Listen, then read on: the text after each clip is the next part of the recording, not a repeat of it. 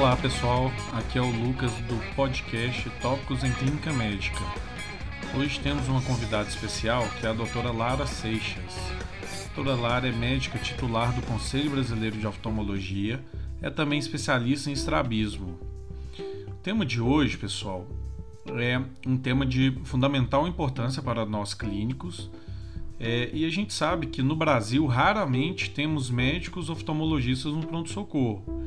A doutora Lara vai falar sobre a urgência e emergências oftalmológicas e tentar passar para nós clínicos abordagens iniciais dessas situações e também o que deve ser priorizado e requer, por exemplo, avaliação imediata de um especialista. Muito bem-vinda, doutora Lara. Obrigado por aceitar o nosso convite.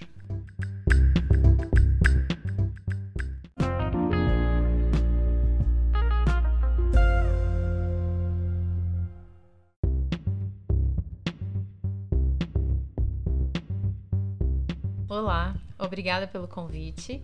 É um prazer participar deste podcast. Espero esclarecer e tornar menos complexo o atendimento dos pacientes com queixas oftalmológicas. A visão é um dos nossos sentidos mais importantes e por isso é fundamental prestar atenção e reconhecer os sinais de gravidade para saber quando encaminhar o paciente ao especialista. Diante da dificuldade em realizar o exame oftalmológico, devido a, devido à necessidade dos aparelhos e técnicas muito específicos, devemos identificar situações potencialmente graves que necessitam da avaliação de um especialista imediatamente e outras em que podemos aguardar uma avaliação posterior. Com toda certeza, olho vermelho é o sinal mais comumente relatado por pacientes com queixas oftalmológicas. Pela frequência, pela grande variabilidade na gravidade das condições relacionadas a essas patologias, elas são agrupadas na Síndrome do Olho Vermelho. Aqui vou apresentar as diferentes características que facilitarão ao médico não especialista reconhecer quando se trata de um caso grave. Um paciente com queixa de baixa acuidade visual indica pior prognóstico e pode estar relacionado, por exemplo, ao acometimento corneano mais importante, da retina ou da úvea. Dor de grande intensidade e pupilas em média midríase fixa têm relação com situações mais graves, como glaucoma agudo. A presença de pus na câmara anterior, chamada de hipópio, também indica condição grave de infecção intraocular ou ceratite bacteriana mais intensa. A sensação de corpo estranho e fotofobia estão mais relacionados ao acometimento da superfície ocular, como conjuntivites, que irei detalhar mais à frente, olho seco, ceratites leves, blefarite, entre outros. A ceratite é o acometimento corneano por diversos patógenos, como bactérias, fungo e acantameba. Nesses casos, diante da particularidade de cada situação e diferenças nos sinais ao exame da córnea na lâmpada de fenda, é importante encaminhar o paciente para atendimento especializado e tratamento adequado. Em relação à secreção, irá depender da sua coloração e quantidade. Quando mais amarelada, pode indicar ceratites, conjuntivites bacterianas, e quando mais hialina, conjuntivites alérgicas e virais. Agora, entrarei em maiores detalhes em relação ao diagnóstico e tratamento de urgências e emergências oftalmológicas. Hiposfagma, conhecida por muitos como hemorragia subconjuntival, pode surgir espontaneamente ou por valsalva, como na tosse, vômitos, traumas, mesmo que leves, hipertensão, distúrbios hemorrágicos, medicamentos antiplaquetários ou anticoagulantes. É importante avaliar o controle adequado da pressão arterial do paciente, de doenças ou medicamentos relacionados à coagulação, principalmente se o quadro for recorrente. Em caso de relato de trauma, deve-se avaliar a presença de outras lesões oculares, encaminhando o paciente ao oftalmologista. É um evento benigno, com melhora espontânea dentro de três semanas. As conjuntivites podem ocorrer por diversas causas, mas as queixas são semelhantes: de hiperemia, secreção, prurido, sensação de corpo estranho, edema e aderência palpebral. Esses sintomas podem ser mais ou menos exuberantes, dependendo da causa, se viral, bacteriana ou alérgica, por exemplo. A mais prevalente é a conjuntivite viral. Dentre estas, entre 65 a 90% dos casos são de etiologia adenoviral, que por sua vez produzem duas entidades clínicas diferentes. A febre faringoconjuntival, que apresenta além deste sinal faringite, conjuntivite bilateral e linfonodomegalia periauricular, e a ceratoconjuntivite epidêmica, que é um quadro mais grave, acompanhado de quemose, que é o edema conjuntival, hiperemia, secreção aquosa mais abundante e linfadenopatia ipsilateral. O tratamento das conjuntivites virais consiste em lavar os olhos com soro fisiológico 0,9%, de preferência gelado, para ajudar no alívio dos sintomas, uso de lágrimas artificiais, evitar compartilhar objetos e itens pessoais e higiene das mãos. Explicar ao paciente que é uma condição autolimitada, sendo típica sua piora nos primeiros 4 a 7 dias. Em alguns casos, o quadro pode se agravar, levando formação de membranas ou pseudomembranas conjuntivais que devem ser removidas e abordadas por um oftalmologista. O uso de esteroides tópicos no setor de emergência deve ser feito com muita cautela e o uso rotineiro de antibióticos deve ser desaconselhado. O período de contágio é de 10 dias após o início dos sintomas, lembrando que a incubação pode variar de 5 a 14 dias. Muitas síndromes virais sistêmicas, como sarampo, cachumba, influenza, podem causar uma conjuntivite não específica. Nesse caso, a doença de base deve ser tratada e a conjuntivite com o tratamento descrito anteriormente. A associação entre Covid e a forma de acometimento oftalmológico é um assunto que tem gerado interesse e dúvidas. Inclusive, foram relatados casos de pacientes potencialmente infectados por via ocular. Dentre as manifestações oculares, o quadro mais comum é de secreção e hiperemia conjuntival. Quadros mais graves até foram observados em pacientes internados em decorrência dessa afecção. Porém, devido à gravidade da situação clínica desses pacientes, ainda não se sabe até que ponto essas alterações oftalmológicas têm relação direta com a infecção viral ou indireta devido à complexidade dos quadros.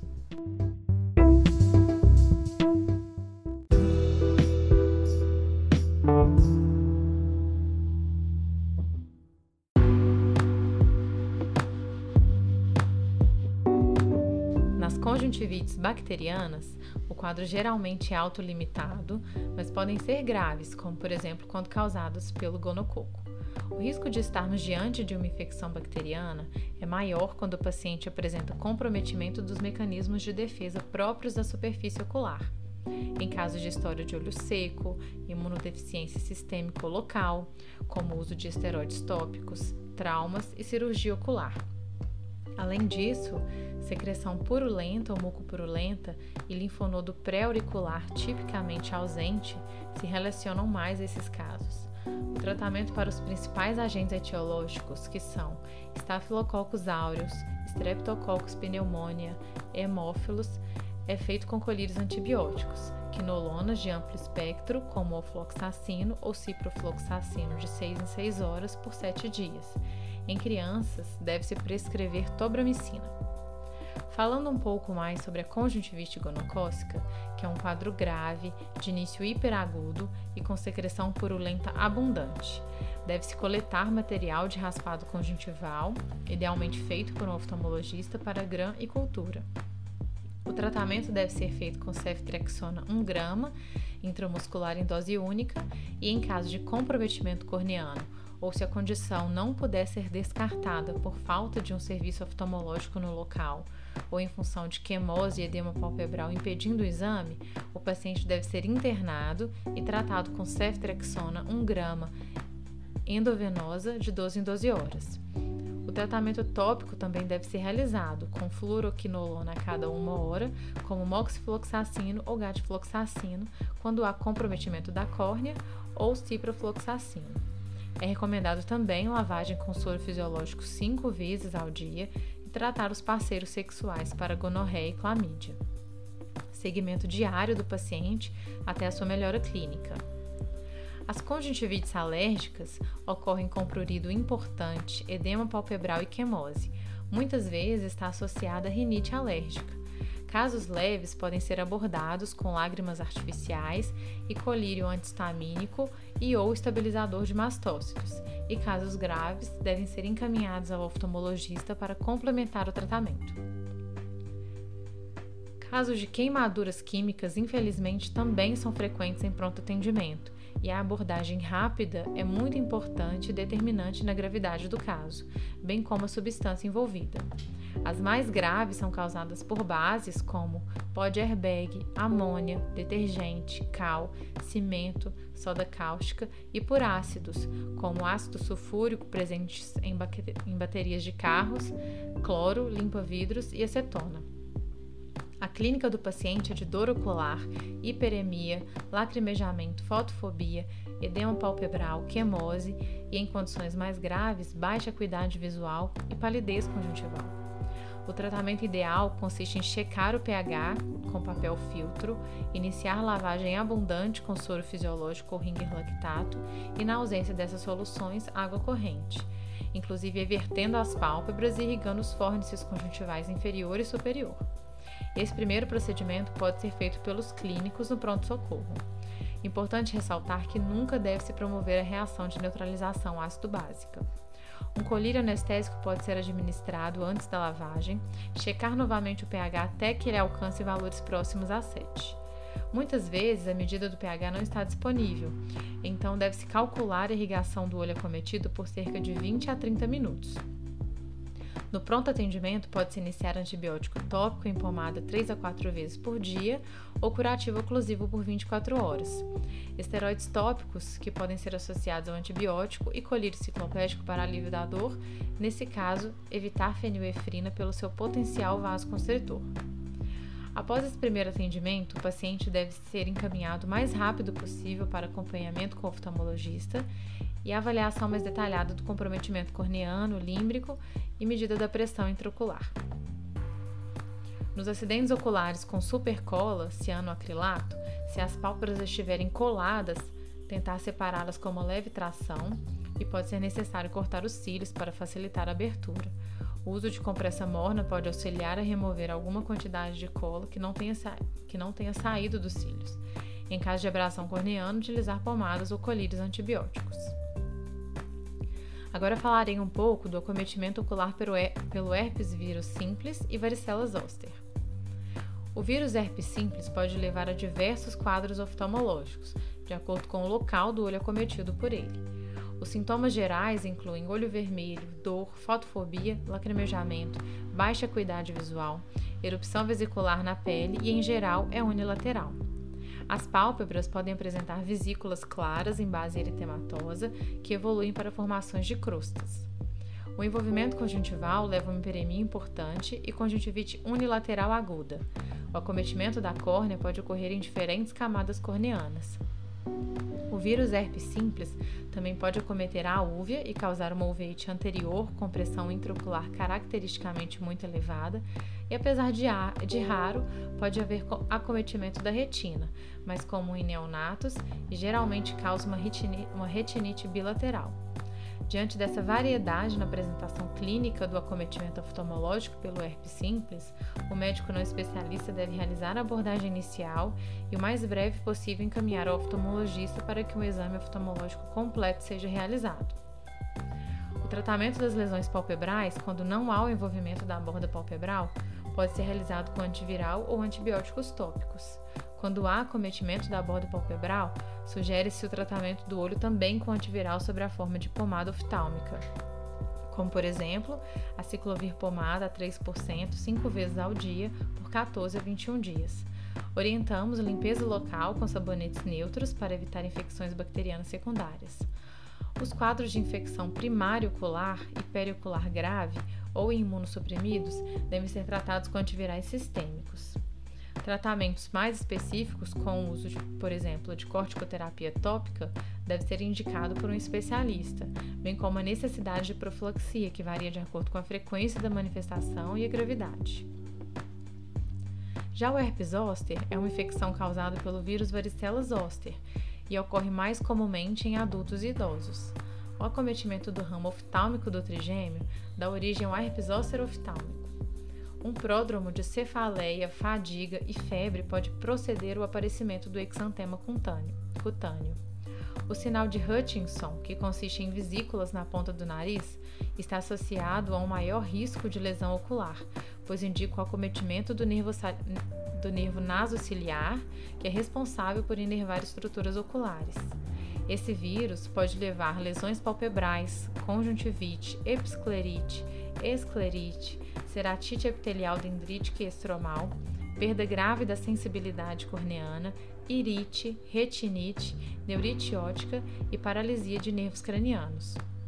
O tratamento da fase aguda do herpes zoster oftálmico é sistêmico, com uso de antiviral vioral em pacientes imunocompetentes, por exemplo, aciclovir 800mg 5 vezes ao dia por 7 a 10 dias. Nos pacientes imunossuprimidos, o tratamento é feito por via endovenosa, com aciclovir 5 a 10 mg por quilo a cada 8 horas por 5 a 7 dias. O antiviral deve ser introduzido mais precocemente possível, de preferência nas primeiras 72 horas. Lesões cutâneas também devem ser limpas com sabonete neutro e tratadas com antibiótico e pomada para prevenir infecções bacterianas secundárias. Assim como no herpes simples, diante da variedade de formas de acometimento ocular, o médico não especialista deve realizar a abordagem inicial e o mais breve possível encaminhar ao oftalmologista.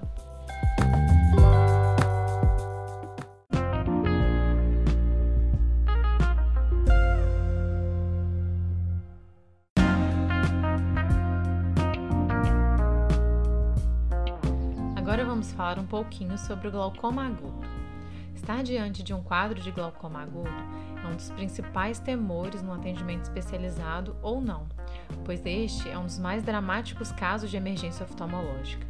A pressão ocular nesse caso atinge níveis muito altos e quanto mais tempo permanecer assim, maior é a chance de lesão isquêmica da cabeça do nervo óptico e perda de visão irreversível.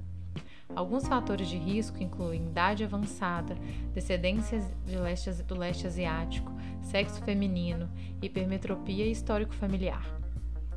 Pode ser também induzido por medicamentos, como topiramato, em geral após o aumento da dosagem ou dentro das primeiras semanas do início da medicação.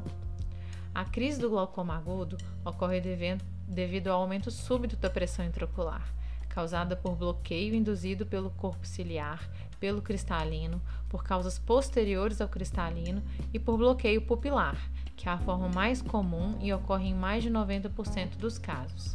A clínica é de dor ocular muito intensa, muitas vezes associadas a náuseas e vômito, diminuição da acuidade visual e visão de halos coloridos ao redor de luzes.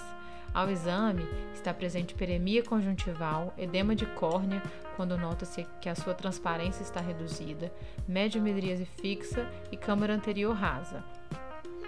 O tratamento deve ser iniciado rapidamente, com realização de analgesia, aplicação de manitol 20% endovenoso em 45 minutos e acetazolamida 250 mg via oral, de 6 em 6 ou de 8 em 8 horas, ou de 500 mg por via endovenosa. O manitol desidrata o humor aquoso devido ao aumento da osmolaridade plasmática e com isso reduz a pressão intraocular. É importante observar as contraindicações ao uso desse medicamento, como por exemplo em pacientes com insuficiência renal crônica. Em relação aos colírios, instilar uma gota de acetato de prednisolona 1% de 5 em 5 minutos três vezes, depois de 2 em 2 horas por 24 horas, com o objetivo de reduzir a inflamação ocular. Também iniciar o uso de colírios hipotensores, beta-bloqueadores, como maleato de timolol 0,5% uma vez, e agonistas alfa-adrenérgicos, como tartarato de brimonidina 0,2% também uma vez. O colírio de, de pilocarpina 2%, de 5 em 5 minutos por 3 vezes, também pode ser iniciado, mas preferencialmente após a redução da pressão intraocular, já que ela tem pouca ação quando a pressão está acima de 40 milímetros de mercúrio. Ela visa promover o fechamento pupilar. Após o controle parcial da crise, o paciente deve ser imediatamente encaminhado ao oftalmologista para o tratamento definitivo. Finalizando sobre glaucoma, vamos comentar agora sobre alguns quadros relacionados ao acometimento palpebral. O calásio e ordelo consistem em uma nodulação palpebral aguda ou crônica, bem definida, visível ou somente palpável, associada a edema palpebral e dor local. No tratamento, é recomendado o uso de compressas mornas por 10 minutos, cerca de 4 vezes ao dia, e antibiótico tópico, associada a esteroide três vezes ao dia por sete dias. Se após 3 a 4 semanas a lesão não regredir, considera-se a cronificação do quadro e a curetagem cirúrgica pode ser indicada. Um diagnóstico diferencial é a canaliculite, que é uma infecção bacteriana, mas que também pode ser causada por fungos. A clínica é de lacrimejamento, secreção e dor à compressão no setor nasal da pálpebra inferior ou superior, onde estão localizados os canalículos lacrimais. O tratamento deve ser feito, nesse caso, com colírio antibiótico quatro vezes ao dia e antibióticos orais, diferentemente do calásio e ordeulo. Vamos falar sobre a celulite palpebral, que se divide em pré-septal e pós-septal. Essa divisão baseia-se no acometimento anterior ou posterior ao septo orbitário. A identificação de cada forma deve ser feita criteriosamente, já que há grandes diferenças na gravidade e abordagem de cada um dos casos. A celulite pré-septal é causada geralmente por traumas na pele, como lacerações, picadas, ordeulo, sinusite e também infecções de vias aéreas superiores. Já a pós-septal tem origem mais comumente nos seios paranasais, mas também pode ocorrer por agravamento de uma celulite pré-septal, disseminação hematogênica e infecção dentária. No quadro clínico da celulite pré-septal, ocorre edema, rubor e calor periorbitário unilateral e algumas vezes o paciente pode estar febril. Entretanto, na pós-septal, além dos sinais e sintomas citados anteriormente, por ocorrer dentro do compartimento orbitário, ela provoca um quadro muito mais florido, com proptose, alteração da movimentação ocular e acuidade visual, diplopia, quemose, alteração pupilar com defeito aferente por compressão de nervo óptico, queda do estado geral, hipoestesia facial, dor de dente e pode levar a trombose do seio cavernoso, abscessos cerebrais e meningite. O tratamento no caso da celulite pré-septal é feito com cefalexina 500mg de 6 em 6 horas por via oral por 10 dias, ou amoxicilina e clavulanato de 8 em 8 horas por 10 dias, na dosagem de 500mg. Em caso da celulite ser pós-septal, deve ser realizada a internação do paciente, solicitado tomografia de órbita com e sem contraste, coletar hemograma completo, VHS, PCR e hemocultura prescrição de ceftrexona 1 grama endovenosa de 12 em 12 horas e metronidazol 500mg de 6 em 6 horas. O tratamento endovenoso deve ser realizado por pelo menos 72 horas. Monitorar diariamente a pressão intraocular, movimentação ocular, proptose, fundo de olho e acuidade visual. Caso o tratamento, seja insuficiente em 48 horas, deve-se repetir a tomografia e descartar possíveis complicações considerar alta hospitalar com tratamento via oral. Outra condição potencialmente grave e comum são os traumas oculares. A preocupação é maior nos traumas penetrantes ou de perfuração ocular quando ocorre uma laceração da espessura total da esclericórnea sem orifício de saída. O tratamento nesses casos consiste em internação hospitalar, jejum e proteção ocular que não deve ser feita com curativo oclusivo. Pode-se utilizar para isso um tapa-olho ou um copo comum. Verificar a necessidade de vacinação antitetânica e prescrever medicação para alívio da dor, antibiótico terapia endovenosa e sempre solicitar avaliação do oftalmologista. Em casos de traumas leves, com laceração conjuntival, corneana ou palpebral, por exemplo, o paciente deve ser também encaminhado ao oftalmologista o quanto antes, pois lesões graves podem não apresentar sintomas no primeiro momento. Enquanto aguarda a avaliação oftalmológica, pode-se prescrever ao paciente antibiótico tópico, em caso de laceração conjuntival e corneana, e antibiótico sistêmico, para casos de acometimento palpebral. Também considerar profilaxia para o tétano. Nos relatos de possível, pre possível presença de corpo estranho, após a lavagem com soro fisiológico, o paciente deve ser examinado por um especialista. Falando um pouco agora sobre a endoftalmite, considerado um quadro de emergência oftalmológica, que consiste na invasão das estruturas intraoculares por microorganismos e leva a uma resposta inflamatória que envolve todos os tecidos oculares. O quadro é grave, com clínica de dor aguda, baixa, baixa acuidade visual, edema palpebral, hiperemia ocular intensa, secreção purulenta e hipópio, que, como já explicado anteriormente, significa a presença de pus na câmara anterior. As causas de endoftalmite podem ser traumas, pós-operatório e disseminação endógena, quando, por exemplo, o paciente encontra-se hospitalizado, é imunocomprometido ou usuário de drogas endovenosas. O paciente deve ser encaminhado ao oftalmologista para coleta de amostras do humor vítreo, injeção intravítrea de antibióticos e instituição de colírios fortificados. Deve, deve ser considerado também o uso de antibióticos sistêmicos. Nos casos de descolamento de retina, o paciente queixa-se de baixa acuidade visual, sensação de uma cortina ou sombra movendo-se sobre o campo visual, fotopsias ou aumento de floaters, vítreos, que são muitas vezes conhecidos como moscas volantes. Dentre os principais fatores de risco para o descolamento de retina estão a alta miopia, cirurgia intraocular prévia, traumas, história familiar ou de descolamentos anteriores e retinopatia diabética. O paciente com suspeita deve ser submetido ao exame de fundo de olho sob dilatação. Então, pessoal, o tema é bastante amplo e eu tentei selecionar os assuntos mais comuns e importantes para o clínico. Espero que tenham gostado e que as informações tenham sido úteis para vocês. Obrigada e até a próxima!